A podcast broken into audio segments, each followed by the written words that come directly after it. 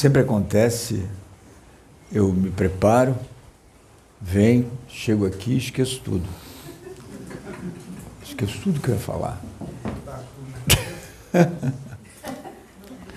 Mas eu olho para Michele, ela dá esse sorriso maravilhoso, aí as coisas começam a voltar aos poucos.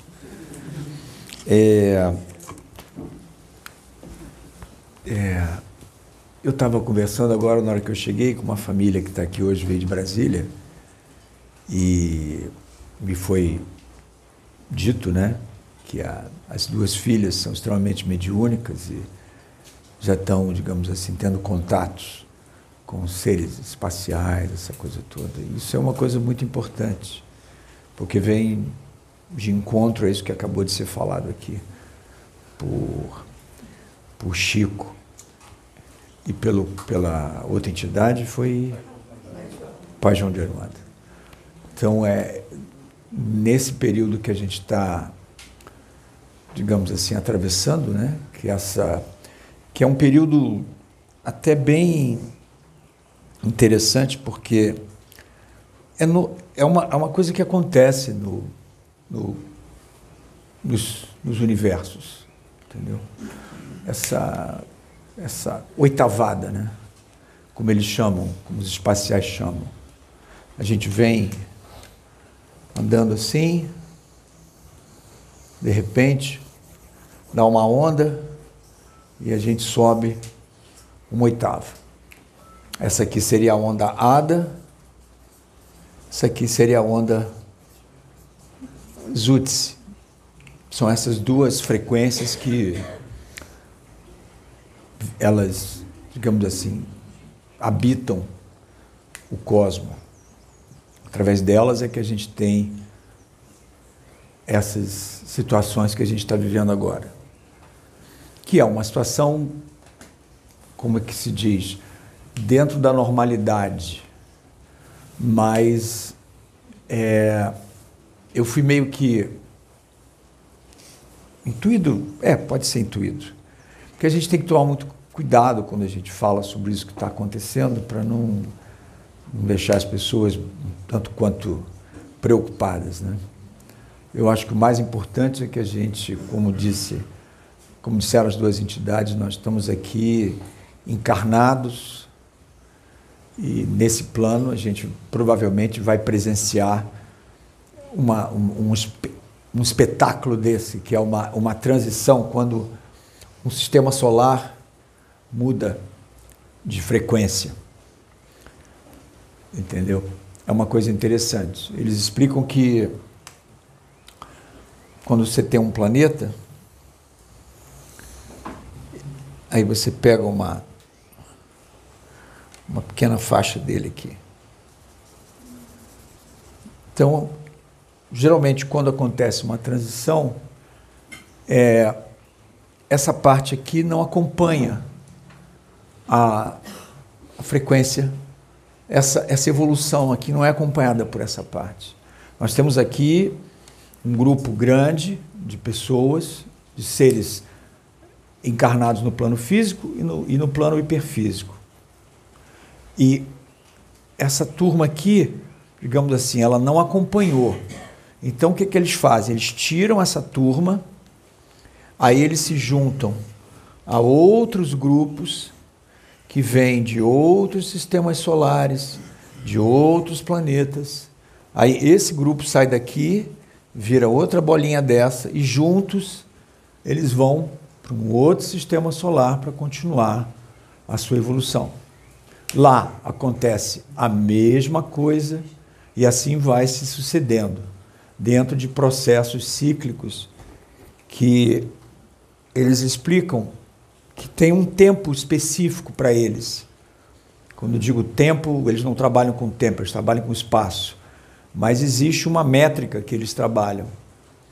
No nosso caso específico aqui do sistema solar, eles descobriram esse projeto chamado Projeto Terra, né? que é comandado, do qual o Chico faz parte, o pai João de Aruanda também faz parte. É um projeto que eles descobriram que o nosso sistema solar, por ele ser muito antigo, os ciclos eles estavam levando muito tempo para acontecerem. Muito tempo. Então eles precisavam, digamos assim, reduzir esses ciclos no sentido de haver um, um, uma elaboração mais rápida dessas transições. Por isso eles colocaram o, o chamado planeta, né? Eu já expliquei uma vez, que tem vários nomes, a nomenclatura é vasta. Mas está aqui a nossa, está aqui o nosso Sol, está aqui a turma girando em volta, né? Os vários planetas. Esse planeta ele faz uma, uma órbita diferente, ele faz mais ou menos assim, ele vem e volta. Entendeu? Chama, eles chamam de Dóton, que é aquele que marca o tempo, aquele que marca a hora, aquele que marca o tic-tac.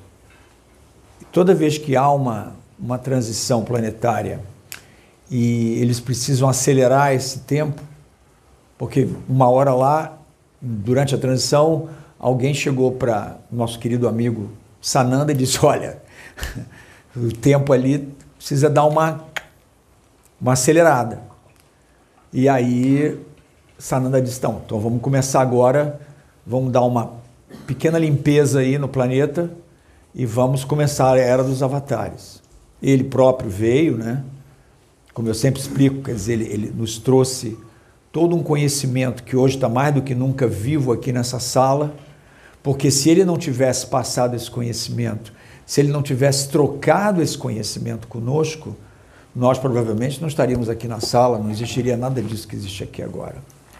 E como ele fez um trabalho muito bem feito no sentido de produzir esse conhecimento para a gente e ele pegou todo o nosso sofrimento, houve uma grande aceleração desse processo. Na verdade, a Terra está atrelada a esse planeta, que eles chamam de Dóton. E tem uma equipe grande do Projeto Terra trabalhando lá, que já vem fazendo um trabalho muito bacana, muito legal. Eu estou tendo o prazer, porque as coisas comigo acontecem uma coisa engraçada. Às vezes pego um livro, eu começo a ler o livro, leio duas, duas folhas. Aí, ah, vou deixar para depois. E aí fica. De repente eu olho aquele livro de novo lá e aí começo. E é o que aconteceu agora com um livro que eu recomendo a todos aqui na sala, chamado Harpas Eternas.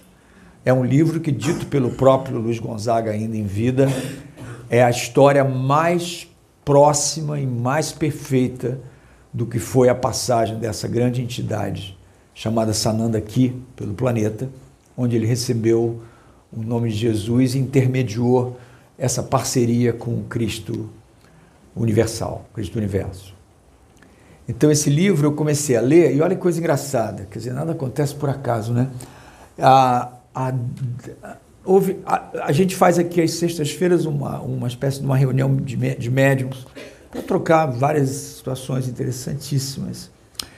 E eu não poderia vir nessa última sexta agora. Aí eu avisei no grupo. Aí a Daniela, minha querida aqui, falou: Não, PC, mas você pode participar pela internet? Posso. E a gente está fazendo um trabalho sobre as cartas de Cristo, que é um livro que eu já li, já tem muito tempo. Li até duas vezes. Também recomendo, um livro fantástico. E aí, de repente, eu comecei a ver a, a, a, a live, a nosso meet, né? E aí todo aquele livro que eu estou lendo agora me veio na cabeça. E eu acho que, pelo menos da minha, na minha concepção, ficou bonito essa troca de informações que a gente teve. Uma coisa que eu não sabia, por exemplo.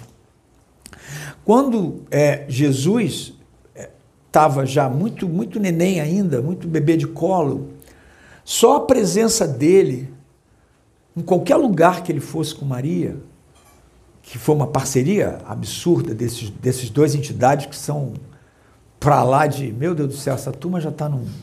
É complicado até explicar essa, essa purificação desse, desses, desses dois aí. Mas enfim, ele, criança de colo, onde ele ia, ele já mudava todo o ambiente. Tem uma passagem interessantíssima que eu não sabia. Ele ela vai, porque naquela época toda criança que nascia era obrigado a ser registrada dentro das leis lá da época da, de Roma, aquela coisa toda. E aí Maria recebe uma, uma.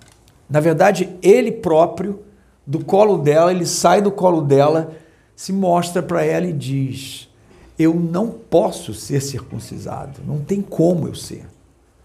Você tem que fazer alguma coisa para que isso não aconteça, mas já está tudo pronto. Aí eu comecei a entender porque esse, esses quatro tomos do Harpas Eternas é escrito pelos essênios. Os essênios foi uma, uma, um grupo espacial que veio, porque uma entidade desse nível, quando vem à Terra, ele vem cercado. Se o Pedro aqui tem toda uma assessoria que a gente faz, que é necessário fazer devido ao tipo de médium que ele é e os outros médios também, imagina esse, esse, esse, essa entidade quando teve aqui. E aí os essênios, esse livro é todo contado por eles. Eu não sabia, eles anotavam cada diário de Jesus ali. Dia tal, hora tal, Jesus fez isso, fez aquilo, papapi. eles chamam de Joshua. Joshua Ben Pandira, que é um nome espacial, um dos nomes espaciais que ele usa. Aí Joshua fez isso, Joshua fez aquilo. E tem uma, uma parte, antes dela ir para para esse templo, onde eram feitos uma espécie de, de uma solenidade para que aquelas crianças fossem devidamente registradas, três personagens, eu me lembro, lembro de dois. Um é Nicodemos e José de Amaritéia, o outro. José de Arimateia. Obrigado, Vicente. E aconteceu uma coisa engraçada. Eles falam para Maria, Maria, porque Maria começou a ficar preocupada com aquela presença dos essênios, né? Porque na hora que eles chegam no templo, olha que coisa interessante. Uma, Jesus entrou com ela num tempo, um lugar como aqui agora, né, cheio de gente, cada um com sua criancinha no colo. Aí uma senhora que estava numa cadeira de rodas, completamente paralítica, segundo o relato dos essênios, ela sai da cadeira andando, já em prantos, se ajoelha na frente de Maria e fala, e, porque ela era extremamente médium, tinha muito médium naquela época, médios absurdos naquela época. Ela chorando fala: Ele, é ele, ele está aqui. Ele veio para resolver um problema grande para a gente. E aí todo mundo olhou, ué, ela não era paralítica? Era. Todos sabiam realmente das condições físicas daquela senhora. E aquilo impressionou Maria. Maria já fica meio. Apesar dela ser quem ela era na entidade, mas ela estava ali também num plano físico, né? Pois bem, aí eles saem e ao voltar numa das casas de uma, de uma parente, olha que coisa interessante. Agora me lembrei. Nicodemos, eles usavam aquelas roupas, né? Aí Nicodemos pede para segurar Jesus no colo. Maria, claro, permite, são três amigos da, da família e tal. Aí Nicodemos está segurando Jesus e quando ele devolve, o casaco dele meio que abre assim, e aí ficaram meio assim porque ele tinha uma espécie de uma mancha vermelha aqui. Aí ele explica, não, é, é, eu não sei como é que eu vou explicar isso, isso ele falando. Ele tinha um câncer terminal aqui na garganta e tudo dele aqui era pus puro, pura ferida. E ao segurar Jesus no colo, ele, puf, imediatamente fica curado. Para quem não sabe, quem já eu não li a Bíblia inteiramente, mas eu li algumas coisas da Bíblia. Mas se eu não me engano, se o Vicente pode me ajudar. Ele é o ele com José de Arimateia são os dois que pedem a Pôncio Pilatos, se eu não me engano, que pudessem tirar Jesus da cruz e levá-lo. E uma das filhas de Lia, que é a mulher que recebeu Maria naquela época, fala, também era médium. Jesus era cercado de médium por tudo que é lado que ele ia. Diz isso, olha, eles dois é que vão estar lá fazendo isso por ele. Então, quer dizer, você começa a ler esse livro, aí eu entro num meeting onde está se falando de cartas de Cristo. Então, eu acho que as coisas vão meio que.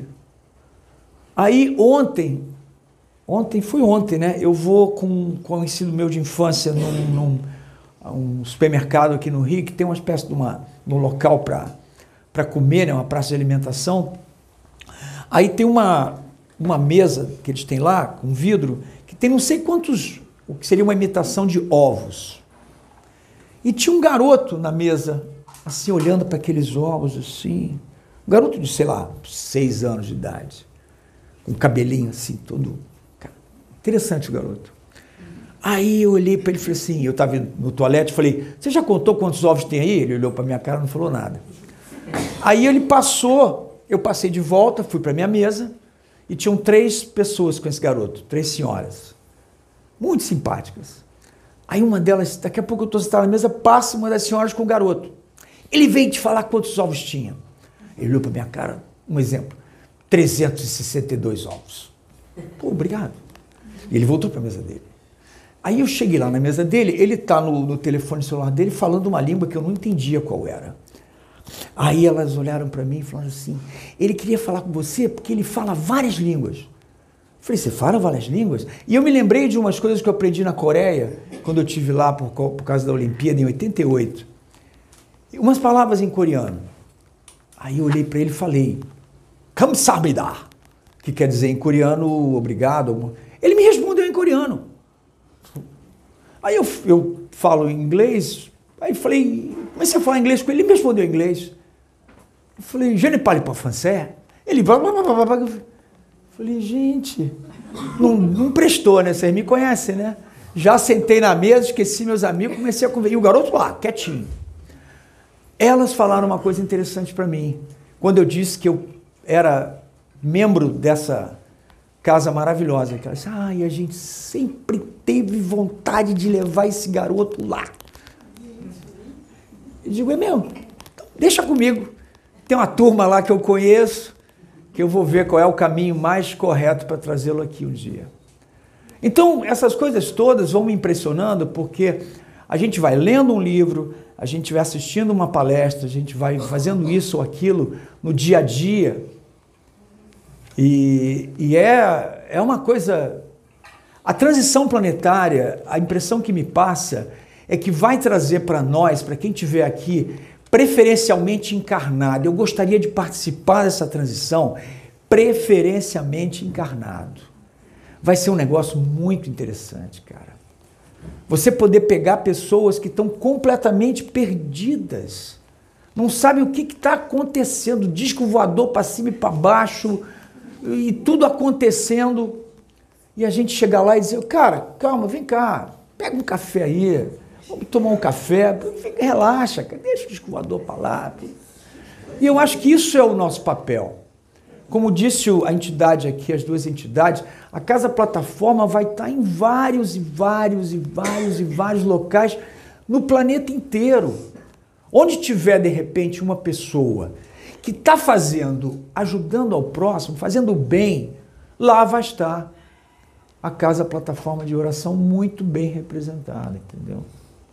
Porque essa, essa questão da, da, da, da nossa. de como funciona isso a nível de, de. como é que eu diria? A nível de universo, é interessante. A gente tem. Eles falam uma coisa que eu acho muito legal. Você tem aqui um ponto que seria o chamado casal que essa é a minha concepção de, entre aspas, Deus. É um casal que cria um universo. Aí o que, que eles fazem? Eles vão gerando aqui, vão gerando aqui, vão fazendo uma linhagem, uma linha aqui, uma linha aqui, uma linha aqui, uma linha aqui. Essa parte aqui lateral, eles explicam que é a parte física. É a parte realmente que, que esse casal gera aqueles seis espaços primeiros, né? perdão, as seis dimensões iniciais. O espaço, os átomos, os trídeos, os, os orbes, as plantas, o reino vegetal, o reino animal e, por fim, nós, reino humano, somos os últimos a chegar. É, é muito interessante isso. Olha só que coisa interessante também. Eu vou aproveitar. Ah, tem papel, papel que não falta aqui. Comigo mesmo. Já peguei a mãe aqui para não pegar no ventilador. Eles falam assim, por exemplo, aqui está o casal principal. Aí o que, que ele faz? Ele gera monadicamente. Olha o outro aí. Já está entendendo tudo. Monadicamente, ele já começa aquela multiplicação de mônadas. Aí aqui, vamos pegar aqui. aqui começa uma outra manifestação de mônadas. Certo? Aqui, esse ponto aqui, mas tem vários pontos. Aqui começa uma outra manifestação. Entendeu? Aí daqui, por exemplo, aí nós estamos falando do, do chamado terciário, né? Os três corpos sutis. Ou seja, aqui tem um casal que é o Cristo universal, aqui tem um casal que é o Cristo das galáxias, aqui tem um casal que é o Cristo dos sistemas solares. Aí você pega aqui, não é o no caso do nosso sistema solar, você tem aqui uma uma coisa aqui, aqui seria, por exemplo, Júpiter, aqui Marte, aqui você teria, vou ligar mais para cá, aqui você teria Plutão. Então, quando os planetas chegam nessa, nessa, nessa parte aqui, quer dizer, nós, nós, aqui começa a humanidade. Na verdade, a humanidade, eles explicam, ela chega nesse ponto aqui, com seus respectivos cristos planetários, no que a gente chama de corpo mental, na, na, na parte mental do chamado sete. Entendeu? Aí aqui você ainda tem a parte astral, a parte etérica. A humanidade aqui está se preparando então para entrar no, no, no na chamada fase física dela.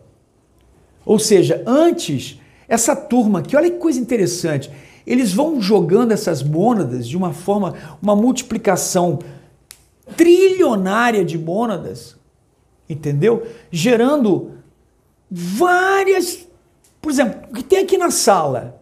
De repente, cada um de nós pertence a uma linha, um pontinho desse aqui. Olha que loucura.